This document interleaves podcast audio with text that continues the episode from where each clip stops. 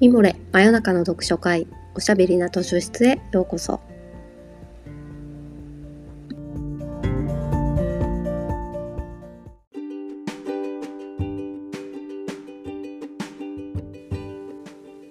こんばんは。講談社ウェブマガジンミモレ編集部のバタヤンこと川端です。おしゃべりな図書室では水曜日の夜にほっとできて明日が楽しみになるをテーマに皆様からのお便りをもとにおすすめの本や漫画、紙フレーズをご紹介します。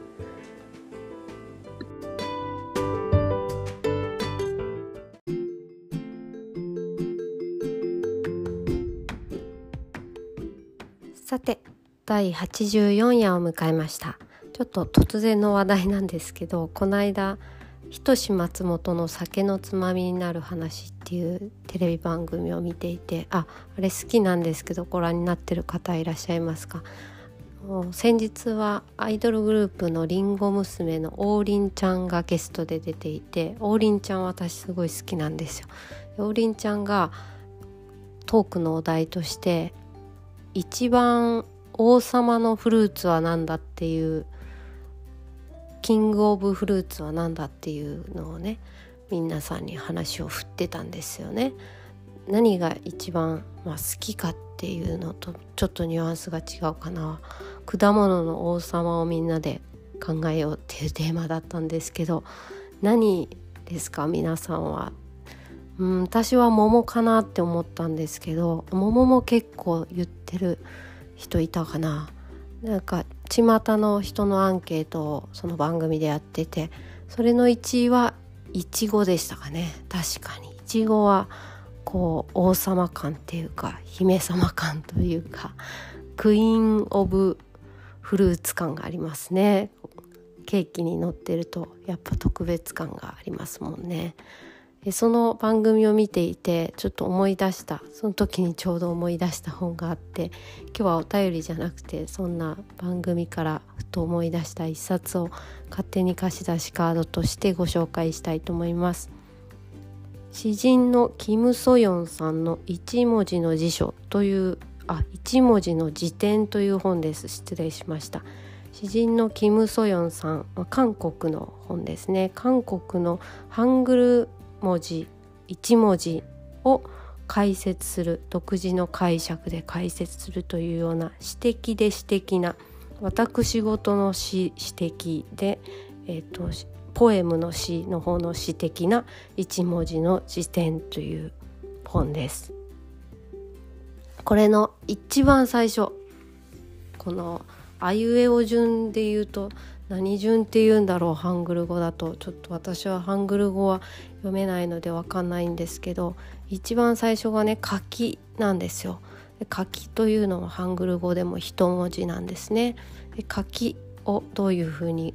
えー、キム・ソヨンさんが解説しているかというと大人になったかどうかを識別できる最も簡単な方法の一つ。様々な果物が目の前に並べられた時、よりによって柿から食べようと手を伸ばしたなら、あなたは大人だ。以前はそうではなかったのに、いつの間にかそうなっていたのなら、なおのこと。というふうに解説されてます。そうか、なるほど、と思って、柿はその王林ちゃんの質問の時私は思い浮かばなかったな、まあ、好きですけどね。確かにいっぱいフルーツが持ってあるようなものが出てきたとして一番最初に柿には手を伸ばさないかな。まだ大人じゃないなって思ったっていう。どうですか？柿はお好きですか？その番組ではね干し柿なんか嫌いだっていう話が話題になってたかな。干し柿って私も子供の頃そんなに好きじゃなかった気がしますけど八百屋さんでね、まあ、うちの父方の実家が八百屋さんだったので八百屋さんだと割と高いじゃないですか干し柿って子供の心になんでこんなものがこんな高いんだろうって思ってたけどなんか売れると嬉しいなってあんな立派なあんぽ柿っていうんですかね四角くてもっちりしたやつとかすごい高いですよね。なんか秘密めいててちょっと、うん、やっぱり大人の食べ物って思ってたかなということから生のフルーツの柿もやっぱり大人の食べ物なんだなと思ったりしてその感覚が韓国人の方もあるのかなっていうのは面白いですよね。今日はちょっとこの本からいくつか気になったワードを一緒に読んでみたいと思います。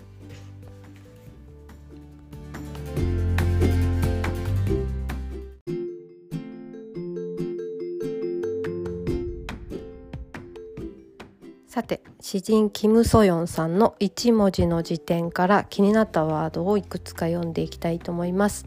知るもの、空、空って読むのかな。知るもの、父がいなくなった食卓から一緒に姿を消したメニュー。なるほど。牡蠣。あ、さっきのえっとフルーツの柿じゃなくて海鮮の方の柿です。父の茶碗の前にだけ置かれていた冬のごちそうなるほど。なんかこのポッドキャストでも前に韓国の小説を読んでると向田邦子さん的な世界観を感じるって言ったかもしれないんですけどそういう少しこう昭和の食卓のようなのを彷彿とさせる描写が韓国の小説は結構出てくるんですけどこういうお父さんだけ晩酌のためか、まあ、家主だからという意味で一品多いみたいなことって韓国も結構あるんだなと思って。それってどうなんでしょうね。ヨーロッパとか例えばイギリスのお父さんも一品多いとかあるのかな。なさそうですよね。アジア独特だったりするんでしょうか。なんてことを思ったりして。他にももうちょっと読んでみよう。もう一回。もう一回はね欲求が強い時に使う言葉。主に子供たちが繰り返し遊んでほしい時目上の人がたびたび忠告しようとする時子供たあ恋人たちが別れたくない時言葉が言葉を生む時酒が酒を呼ぶ時。面白いですね。こうちょっと哲学的でしっとりとしたものからややうん忠告に近いようなものまでこの人の選ぶ言葉選びが素敵だなって思うんですけど、まあ、ちょっとユーモラスな部分もあったりします。もう一回というかもう一回だけを含めてな気がしますね別れたくない恋人たちだったりお酒ももう一杯だけもう一杯だけみたいなニュアンスでしょうかこんな風に韓国のハングル語は1文字の中に結構こう意味を持っている漢字に近い部分があって複数の意味を持ってるものなんかもあったりするのは面白いなと思いました。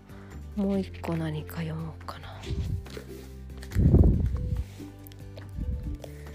あこれもへえと思ったんだ。ゆユンノリの棒のことらしいんですけどユンノリの棒って知ってますか？ね解説を読むと80代の老人と8歳の子供が一緒にできる唯一の遊び道具お互いどちらもわざと負けてあげたりしないため五分五分のゲームとあります。どんなゲームだろうって思ってわざと、ま、大人が子供にねわざとおじいちゃんがさ孫とかと戦ってわざと負けてあげられないゲームとわざと負けてあげられちゃうゲームってなんだろうって思ったんですよね。トランプみたいなんだとわざと負けたりできるかって思ったらうんと解説のさらに注釈を読むとユンノリとは朝鮮半島に古くから伝わる日本のすごろくに似たゲームとありますね。サイコロの代わりに4本の「湯」と呼ばれる木の棒を投げて落ちた「湯」の状態に応じて駒を進めていく。うんなるほど。すごろくは確かに運任せだから負けてあげることができない。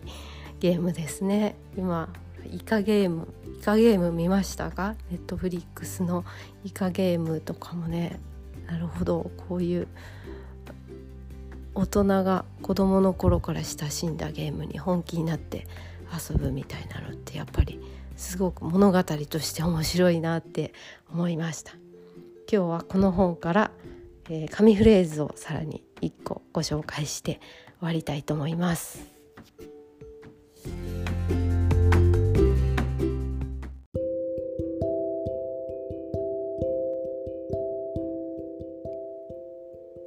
パッとスパッと。あちなみに木の目の目と書いてあって目にはパッととスパッとという意味もあるのかもしれないですね。この解説を読みます。心に落胆の思いしか残らない時もはや手の打ちようがないと思う時化粧用のコットンを出して一握りの山中の種をまいてみる。そして水に浸しておく。4日もすると目がパッと出て私はなんだか嬉しくなる。落胆しかなかった4日前の自分をスパッと忘れられる。とあります。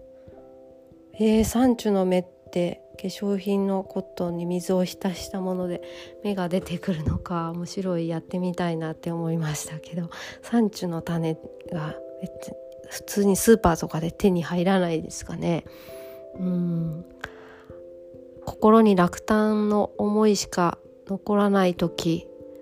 芽が出る4日34日経ってあ芽が出たっていうことに気づいた嬉しさで落胆をスパッと忘れられるってすごく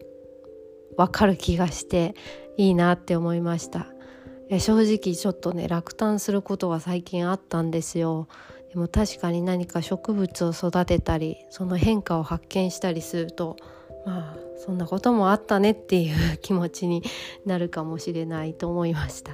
貝割れとかやればいいかすぐ芽が出そうですもんね。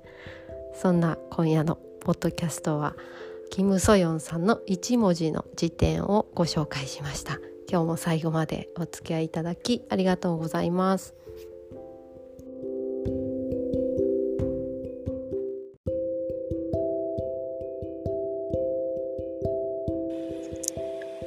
さて、そろそろお時間になってしまいました。真夜中の読書会おしゃべりな図書室はこんな感じで皆さんからのお便りを元にしながらいろんなテーマでお話ししたり本をご紹介したり緩やかにやっていきたいと思います。また来週水曜日の夜にお会いしましょう。今日は最後までお付き合いいただきありがとうございました。おやすみなさい。おやすみ。